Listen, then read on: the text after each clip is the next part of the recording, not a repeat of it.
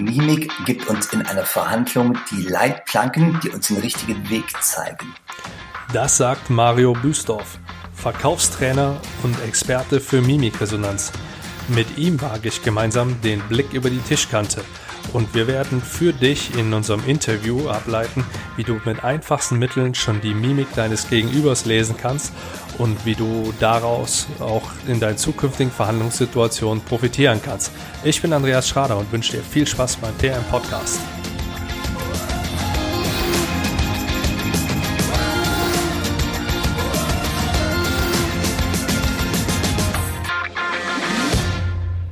Hallo Herr Büstorf, Wieso ist Mimikresonanz so wichtig? Hallo, Herr Schrader. Ich wünsche einen guten Morgen.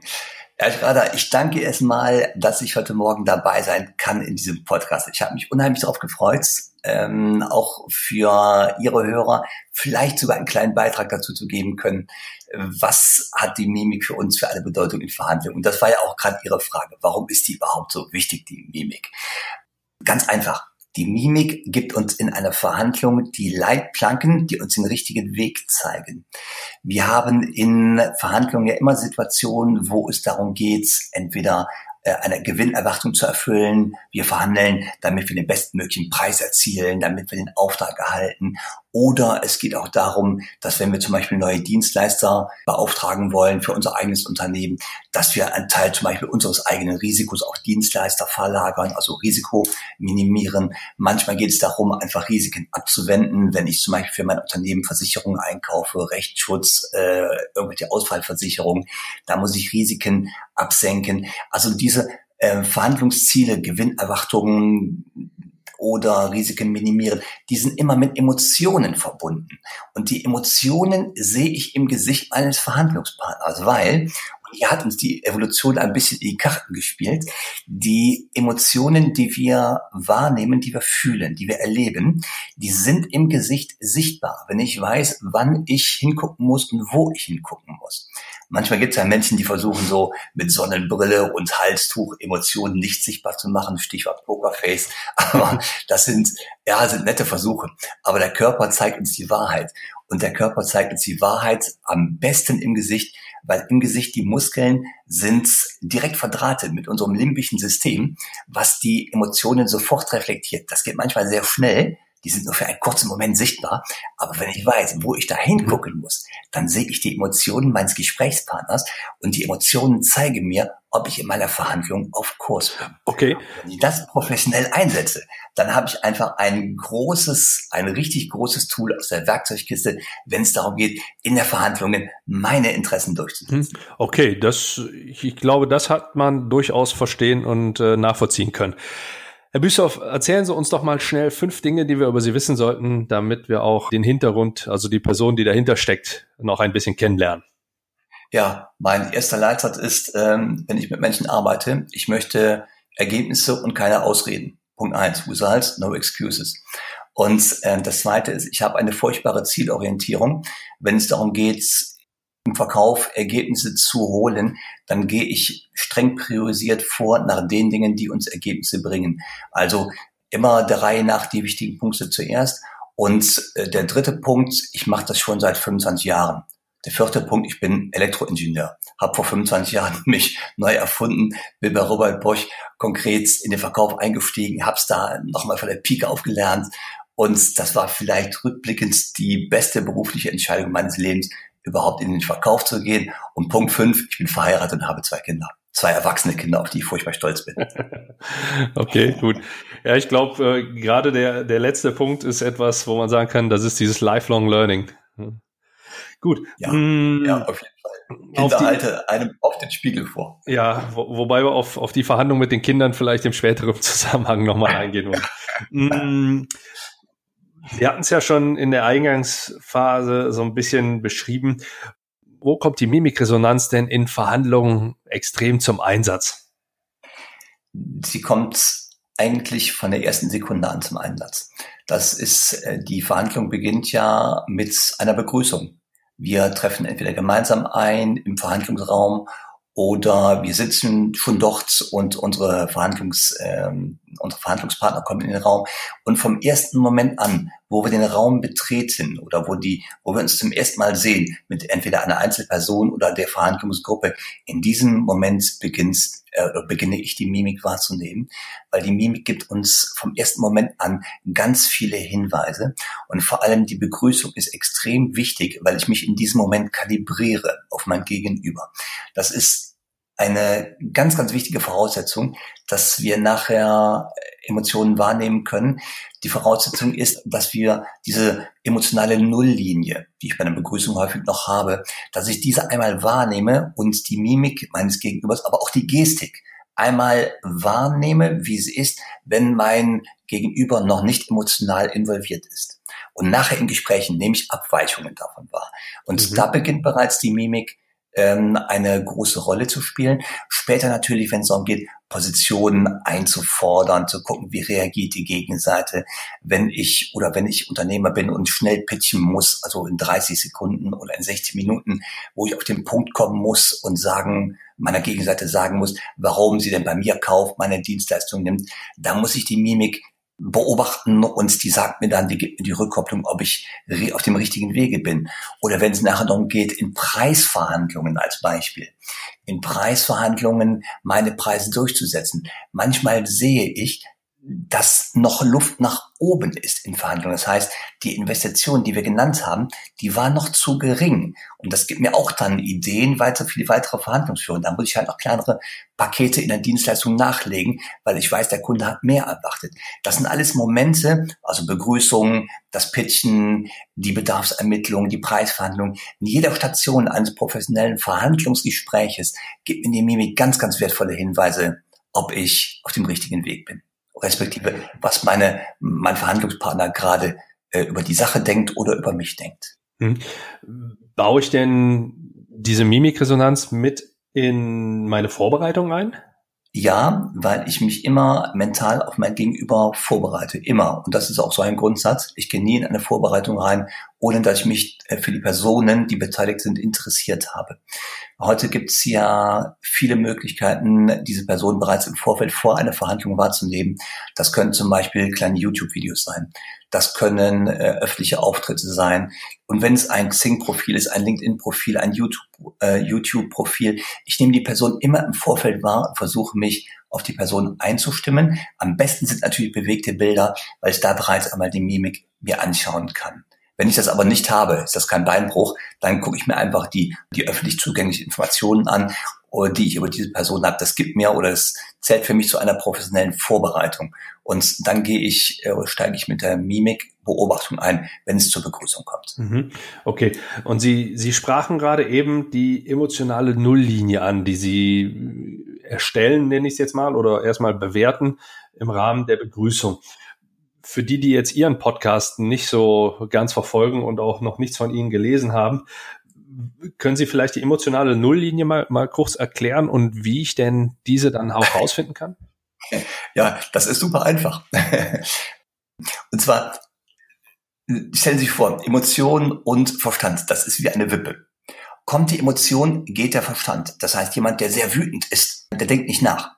Als kleine Herleitung so aus der Evolution, wenn wir früher im Wald, so als wir noch in der Höhle wohnten, wenn wir da so den Säbelzahntiger getroffen haben, dann haben wir uns vielleicht einen ganz kurzen Moment erschrocken und dann hatten wir zwei Möglichkeiten. Entweder mit ihm kämpfen, mit dem Säbelzahntiger oder weglaufen. Und das sind Emotionen, ähm, entweder Ärger oder Angst. In diesem Moment ist Verstand nicht angebracht. Es hat keinen Sinn nachzudenken, ob ich den Säbelzahntiger vielleicht besiegen könnte ähm, wenn ich zu lange nachdenke, hat der Säbelzahntiger mich bereits gefressen. Das heißt, wenn die Emotion da ist, ist der Verstand ganz unten, dann ist der nicht da, der arbeitet nicht. Genau andersrum. Wenn ich nur nachdenke, habe ich keine Emotionen. Und wenn ich also jetzt, um auf die Frage zurückzukommen, wenn ich einmal diese Nulllinie, wir sagen Baseline dazu, die emotionale Baseline, wenn ich die sehen möchte, muss ich jemanden ins Nachdenken bringen. Und das wäre zum Beispiel eine ganz einfache Frage bei der Begrüßung. Ah, guten Tag, Herr Schrader, als Beispiel, wenn wir uns sehen würden. Tag, Herr Schrader, ähm, sind Sie über die A3 gefahren oder die A42? Wie sind Sie gekommen? Wie war der Verkehr?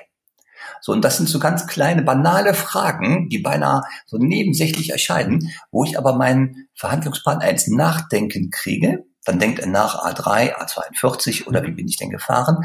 Und dann habe ich einmal diesen emotionalen äh, Nullausdruck, die sogenannte Baseline. Also Tipp ist, es geht ganz einfach, bring die Leute ins Nachdenken. Hm. Und das machen Sie im, im Rahmen des Smalltalks, wenn Sie jetzt ja. über, über die Anreise ja. etc. sprechen, ja. Genau, das ist Teil des Smalltalks. Also Smalltalk ist ja, äh, manche gehen drüber weg, manchmal ist es auch sehr ratsam, also je nach Persönlichkeitsstil der anderen Person. Manchmal darf man auch keinen Smalltalk machen, das äh, ist mhm. persönlichkeitsbezogen, aber in der Regel schon. 90 Prozent aller Fälle beginnt mit einem Smalltalk und dann nutze ich das ganz konkret, diesen Smalltalk, um mir einen Eindruck von der Baseline der anderen Person zu machen, von der emotionalen Baseline, ja. Mhm, okay. Mm, Jetzt haben wir uns ja überwiegend auf die Mimik des Gegenübers konzentriert. Kann ich denn auch Dinge machen, wodurch ich meine eigene Mimik, ich sag mal, steuern kann oder halt kanalisieren kann? Die Frage muss ich zweigeteilt beantworten. Man kann es versuchen, ja. Ähm, jetzt wissen wir aber, die Emotionen werden durch das limbische System gesteuert und die echten, die schnellen die schnellen, wir sagen diese Mikroexpressionen, die lassen sich nicht unterdrücken. Das geht nicht. Was ich aber machen kann und was für die meisten Leute reicht, ich kann eine Mimik aufsetzen, die das widerspiegelt, was ich gerade zeigen möchte. Als kleine konkreter oder als kleiner konkreter Hinweis. Lächeln zum Beispiel ist die häufigste Maske, die wir im Berufsleben aufsetzen, aber auch im Privaten. Wenn jemand fragt, wie geht es Ihnen denn, dann lächeln wir und sagen gut. Also Lächeln ist eine sozial anerkannte Komponente und diese wird ganz häufig zur Täuschung eingesetzt. In Verhandlungen erst recht. Und das ist so, diese äh, Makroexpression, sagen wir, die kann ich benutzen, um meine eigene Emotion nach außen hin anders darzustellen, als sie vielleicht ist. In Verhandlungen ist das natürlich Teil der Strategie. Ich versuche nicht meinem Gegenüber meine wirkliche Gefühlslage zu offenbaren in einer Verhandlung. Das könnte meine Position hier und da schwächen. Deswegen setze ich ein Lächeln auf. Also ähm, ja, man kann versuchen, die Emotionen zu überspielen, indem ich solche Gesten aufsetze, wie Lächeln oder wie Ärger, wie Überraschung, ähm, wie leichte Irritation. Ich kann es machen, aber ein geschulter Verhandlungspartner wird darauf nicht, äh, wird darauf nicht hereinfallen. Hm. Also ich, ich leite da jetzt noch mal ganz kurz ab, wenn ich jetzt das ein ganz banales Beispiel sehe, wo, wo Menschen mit äh, noch über Good Cop, Bad Cop etc. sprechen, hm, das kann man damit zum Beispiel sehr, sehr leicht dann ja. auch aushebeln. Ja, natürlich. Also wenn Sie mit solchen Mechanismen vertraut sind, fallen Sie auf sowas nicht herein. Ähm, es gibt auch viele Menschen, die einfach nicht geschult sind, die Mimik zu beobachten oder zu interpretieren. Und die werden auf solche Spielchen reinfallen. Das ist ja eine Verhandlungsstrategie, Good Cop, Bad Cop. Ja, das ist natürlich so eine, das ist so ein mimisches oder Verhaltenswechselspiel, was viele Leute bereits beeindruckt. Wer gefühlt ist, wird darauf nicht reinfallen. Und das ist auch Ziel, was wir machen, die Mimik oder das Verständnis für die Mimik wieder zu vergrößern, das Verständnis dafür, dass ich die echte Emotion sehen kann. Und dann falle ich auch nicht auf solche Verhandlungsspielchen rein. Mhm. Okay. Jetzt sind Sie ja selber auch selbstständig und als Coach schon seit, äh, Sie sagten, ungefähr 25 Jahren unterwegs. Wie sind denn sonst so Ihre Verhandlungserfahrungen als Selbstständiger? Dann, äh, ja. äh, was, was war da so das, ähm, gibt es da also so ein, ein kapitales Erlebnis? Ich kann mich an eine Verhandlung erinnern, die ich als ganz junger Verkäufer geführt habe. Die ging katastrophal aus, das kann ich vorne wegnehmen. Ich hatte es geschafft, in die Endrunde zu kommen mit mehreren Mitbewerbern. Und ich habe mit dem Geschäftsführer eines B2B-Unternehmens verhandelt über eine hübsche sechsstellige Summe. Das war für mich als junger Verkäufer ein richtig guter Vertrag, der hätte viel Provision bedeutet. Und ich hatte in einem Seminar kurz vorher gelernt, äh, wenn ich solche Geschäfte mache, ich muss zweifelsfrei klarstellen, darf die Person, mit der ich rede, auch wirklich die Entscheidung treffen. Und jetzt saß ich da mit dem Geschäftsführer und dann rutschte mir diese Frage raus, Herr so und so, sagen Sie, dürfen Sie das denn hier entscheiden, diesen Vertrag? ja, Sie lachen. genau das war's. Also der ältere Herr, mit dem ich dort äh, saß, der lachte gar nicht. Der wurde ganz ruhig und der sagte nur ein Wort. Und das war nicht Ja oder Nein. Der sagte raus. er hat mich rausgeschmissen für diese Frage. Meine Frage war ja, dürfen Sie das entscheiden? Und mhm. da hatte ich damals schon zum Glück einen guten Mentor, der hat gesagt, Herr Bösdorf, die Frage war ja gar nicht schlecht, aber stellen Sie die doch mal anders. Und der hat mir gesagt, äh, frag doch mal beim nächsten Mal, sagen Sie, wen ziehen Sie noch zur Entscheidung hinzu? Und das war für mich so ein Schlüsselmoment. Da habe ich als junger Verkäufer zwar in dem Moment viel Geld verloren durch diesen einen Auftrag, habe aber ich glaube für die Zukunft ganz viel Geld gewonnen, weil äh, Punkt eins, ich habe gelernt, trete Leuten niemals niemals auf das Ego. Das habe ich gemacht. Ich habe seine Kompetenz angezweifelt in dem Moment. Und das habe ich, äh, das hat mich seitdem für mein Verkaufsleben begleitet, äh, wertschätzend mit den Leuten umzugehen. Und bevor ich überhaupt in ein Gespräch reingehe, da lasse ich mein Ego im Auto oder im Schrank oder sonst wo. Ich konzentriere mich komplett auf die Person, die mir gegenüber sitzt und nehme ganz wertschätzend und ganz neugierig wie ein kleines Kind alles wahr, was ich sehe. Das war so eine ganz, ganz variierende Erfahrung. Die habe ich zum Glück früh genug im Verkaufsleben gemacht. Wenn Sie jetzt oder in, in was für Verhandlungssituationen stecken Sie denn so als Selbstständiger am häufigsten? Bei mir geht es in der Regel immer um Auftrag oder keinen Auftrag. Das heißt, mein eigener Verkaufsprozess ist darauf ausgelegt, relativ schnell zum Punkt zu kommen, äh, relativ schnell auch mir die richtigen Firmen zu suchen, wo ich denke, das könnte passen und relativ schnell mit den richtigen Leuten zu reden, weil es kommt der zweite Punkt, wo ich weiß, dass ich will es nicht verallgemeinern, aber häufig sind junge Leute da oder junge Unternehmer, die freuen sich über ein Gespräch, was sie bekommen. Und sie achten nicht so sehr darauf, mit wem rede ich denn genau. Und äh, da habe ich Regel Nummer eins, redet nur mit den richtigen Leuten. Nur mit den Leuten, die wirklich Entscheidungen treffen können. Und das ist in einem Unternehmen in der Regel immer der Geschäftsführer oder der Vorstand. Das heißt, Punkt eins, ich rede immer mit den Leuten, die Entscheidungen treffen und fange von oben an. Wenn es nötig ist, gehe ich von oben nach unten im Unternehmen. Aber ich fange immer oben an und das ist so die Situation, die ich immer erlebe. Also ich besorge mir einen Termin beim Entscheider und dann klären wir in einem ersten Gespräch, das dauert eine Kaffeelänge, eine halbe Stunde vielleicht, ob es Sinn macht, dass wir weitere Gespräche folgen lassen, ob wir von der Philosophie zusammenpassen und ob wir auch, und ganz äh, wichtig, ob wir in etwa die gleichen Werte vertreten. Ja, das sind so diese Verhandlungssituationen, die für mich am häufigsten sind. Danach wird es relativ leicht. Das erste Gespräch ist immer das Entscheidende für mich in meiner Situation als Unternehmer. Mhm. Okay. Das sind schon mal eine, eine ganze Menge guter Tipps. Hm, lassen Sie mich an, an der Stelle noch mal kurz zusammenfassen. Also was wir jetzt aus dem Gespräch gelernt haben, ist, dass die Vorbereitung mal wieder extrem wichtig ist und Sie die Mimik auch schon mit in die Vorbereitung mit einbauen können, sprich ins, ins Screening des Gegenübers. Sie erstellen im Rahmen des Smalltalks eine emotionale Grund, eine Nulllinie, also eine, eine Baseline, um daraus auch die Reaktionen von einem Gegenüber dann ableiten zu können und dann auch entsprechend deuten zu können.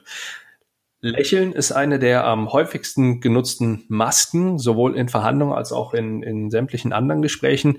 Und wenn jemand dauerhaft lächelt, sollten Sie vielleicht das eine oder andere mal ein bisschen skeptisch sein Dann oder ganz misstrauisch, wenn darauf etwas intensiver achten.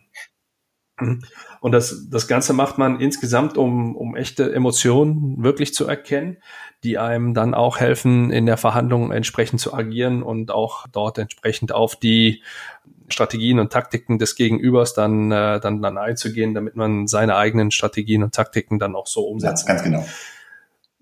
Des Weiteren hatten Sie noch gesagt, dass Sie immer wertschätzend in eine Situation, sowohl in Verkaufsgespräch als auch in der Verhandlung reingehen sollten. Und sie das Ganze auch am besten möglichst hoch ansetzen würden, dass sie auch immer, wenn sie jetzt zum Beispiel in einem Verkaufsgespräch sind, sich äh, direkt mit Hans unterhalten möchten und nicht mit ja, Hänschen. Genau, das ist unser reinliches Sprichwort, rede mit Hans und nicht mit Hänschen. Ne? Genau. Mhm. Okay, das, das ist schon mal wirklich sehr, sehr cool. Da sind einige Learnings dabei, ähm, die man jetzt aus dem, aus dem Interview jetzt schon mal mitnehmen konnte. Das ist schon mal wirklich cool. Ich werde jetzt übergehen und zwar haben Sie sich jetzt, wie auch alle anderen Interviewpartner, die ich hier so vor meinem Mikrofon hole, den Best of Seven, wie ich sie äh, immer gerne nenne, wie ich gelernt habe, sie zu nennen, äh, Fragen zu stellen. Die werden kurz und knapp beantwortet, jeweils eine Frage, eine kurze Antwort und ähm, damit mache ich dann jetzt weiter. Herr Büssow, wer war denn so bisher Ihr härtester Verhandlungspartner? Der härteste Verhandlungspartner war genau jener ältere Herr, den ich eben im Beispiel geschildert habe, der mich rausgeschmissen hat. Mhm. Okay. Und womit tanken Sie in Ihrer Zwischenzeit Kraft für Ihre neuen Verhandlungen? Ich habe ein Spinning Bike und ähm, auf dem Spinning Bike lasse ich die Energie raus und kann in Ruhe nachdenken und hole mir die Kraft für die neuen Verhandlungen. Mhm, okay. Wer oder was inspiriert Sie? Ganz viele Leute. Ganz viele Leute. Ähm, ich habe im Laufe meines Berufslebens viele Leute kennengelernt mit einem erstklassigen Mindset und da möchte ich mich auch nicht darauf festlegen auf eine Person. Das sind ganz viele Leute, die ich im beruflichen Umfeld kennengelernt habe. Vor allem sind das immer die Leute, die nach Lösungen suchen und keine Probleme erzählen. Also mich inspirieren mhm. die Menschen, die Lösungen suchen. Okay. Und wie bilden Sie sich weiter? Ganz viel mit Podcasts, auf jeden Fall. Das ist ja hier unser Medium. Podcasts sind ein unglaublich tolles Medium, wo ich ähm, nach Freiheitszeitanteilung mich weiterbilden kann. Dann natürlich ganz viele äh, Bücher. Ich lese ganz viel und ganz natürlich äh, auch, ich besuche Fortbildungsveranstaltungen von Kollegen. Hm. Können Sie uns da jeweils ein Beispiel nennen? Also welchen, welche Podcasts, welche Bücher, welche Veranstaltungen Sie so hören, besuchen und lesen? Ja, ja, natürlich. Dann äh, würde ich mal sagen, ganz aktuell, der letzte Podcast, den ich gerade gehört habe, ist von der Andrea Patzelt. Das ist die, ähm, der Podcast heißt Premium Jobs. Andrea Patzelt, ganz faszinierende Frau, hat das richtige Mindset für Unternehmer. Also wer jetzt junger Unternehmer ist, hört mal bei ihr rein. Andrea Patzelt, Premium Jobs, der Podcast. Mhm. Bücher? Draw to Win gerade? von Dan Rome. Draw to Win ist ein Buch, was uns lehrt, mit kurzen Zeichnungen auch komplexe Verhandlungen auf den Punkt zu bringen. Mhm. Und eine Veranstaltung, die unsere eigene, natürlich. 9. November, Borussia Park Mönchengladbach, erstklassig verhandeln, weil da geht es darum, in Verhandlungen noch mehr rauszuholen und professionell zu agieren, damit ich meine eigenen Ergebnisse sicherstelle. Mhm. Gut, und um sich, sich selber noch weiterzubilden, was, welche Verhandlungen, äh, welche Verhandlungen, welche Veranstaltungen besuchen ich Sie? Ich werde mich weiterbilden in der Eilert Akademie in Berlin, weiter im Thema Mimik. Das ist für mich ein Herzensthema und da muss ständige Weiterbildung sein. Mhm. Okay, cool. Was für ein oder welcher Ratschlag war denn entscheidend für Sie in das Ihrem Leben? Das ist ein Ratschlag von meinem lieben Freund Yves Steinmann aus der Schweiz. Das ist der Ratschlag, ähm, such immer die Lösung. Mhm. Okay. Und ich meine, einhergehend damit, wahrscheinlich deckt es sich. Wie lautet denn Ihr Tipp Rede für unsere mit, Zuhörer? Nur mit den richtigen Leuten und achte auf deren Mimik. Mhm. Und was muss man tun, um mit Ihnen in Entweder Kontakt zu treten? die Nummer wählen, 01525 7000 040 oder meine Homepage mario-büsov.de. Okay, gut. Dann sind wir auch schon so langsam aber sicher am Ende dieses Interviews. Ich werde die gesagten Dinge auch nochmal entsprechend verlinken in den Show Notes. Also wer jetzt nicht mitschreiben konnte und nicht zurückspulen möchte, um sich zum Beispiel ihre Handynummer nochmal zu notieren oder auch die, die Links zu dem Podcast von, äh, also zu dem Premium Jobs Podcast oder auch zu dem Draw to Win Buch, werde ich alles nochmal in die Show Notes packen. Genauso wie den Link zur Anmeldung für unser gemeinsames Event. Sie hatten es ja. ja schon angesprochen, erstklassig verhandeln, 9.11.2018 in Mönchengladbach im Borussia Park. Und wie so häufig, jetzt muss ich immer ein bisschen schmunzeln, ich sage immer die ihre letzten Worte, die, die sollen es hoffentlich nicht sein. Äh, ich, ich werde mich jetzt hier schon verabschieden, Ihnen gebühren, aber äh, die letzten Worte in, in diesem Podcast an, äh, an die Zuhörer. Ich sag euch vielen Dank. Ich habe eine Menge mitgenommen. Ähm, kann euch nur auf den Weg geben, probiert das eine oder andere davon aus und dadurch werdet ihr nicht nur über die Tischkante hinausschauen, sondern auch in Zukunft besser verhandeln. Tschüss, bis bald und Herr Büstorf, die Sie gehören Ihnen. Worte, die berühmten letzten Worte. Vielen Dank. Die berühmten letzten Worte. Ich würde sagen, ich habe noch einen Tipp, und zwar einen To-Go-Tipp, den man sofort umsetzen kann, wenn es darum geht, Emotionen zu erkennen oder zu erkennen, ob jemand emotional gerade unterwegs ist. Der Tipp ist, schaut auf die Blinzelrate, die ein Mensch hat. Nehmt wahr, wie häufig blinzelt jemand normalerweise im emotional unaufgeregten Zustand und dann nehmt in Verhandlungen Veränderungen der Blinzelrate wahr.